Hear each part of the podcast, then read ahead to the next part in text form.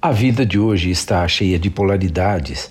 No ritmo alucinante em que quase todos nós vivemos, as questões mais difíceis de responder são aquelas do tipo: como posso me dedicar com a mesma intensidade ao meu trabalho e à família?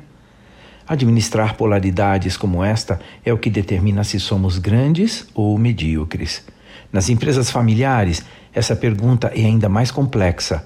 O pai implantou um pequeno negócio há algumas décadas, trabalhou 12, 15 horas por dia, sete dias por semana, por anos a fio.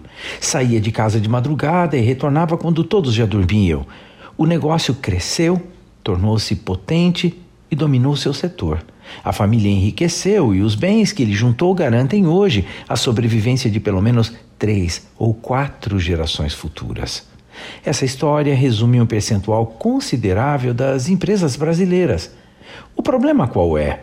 O fato de que o filho cresceu enxergando a empresa como a grande concorrente em relação ao amor do pai.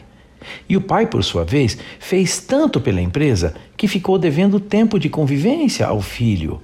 Este herdeiro vê na empresa sua inimiga existencial. Assim, o que eu quero dizer é que o bom resultado de qualquer processo sucessório depende infinitamente mais de valores abstratos do que do acúmulo de bens. Equilíbrio é a palavra-chave. Se, enquanto você me ouve, está convencido de que é isso o que lhe falta, não importa por quanto tempo você acreditou ser o dinheiro tudo o que você deve à sua família. Busque o equilíbrio entre o trabalho e a vida em família, sim. Esta é a senha com que você terá acesso a uma realidade repleta de benefícios concretos e perenes. Eu sou Abraham Shapiro, profissão Atitude.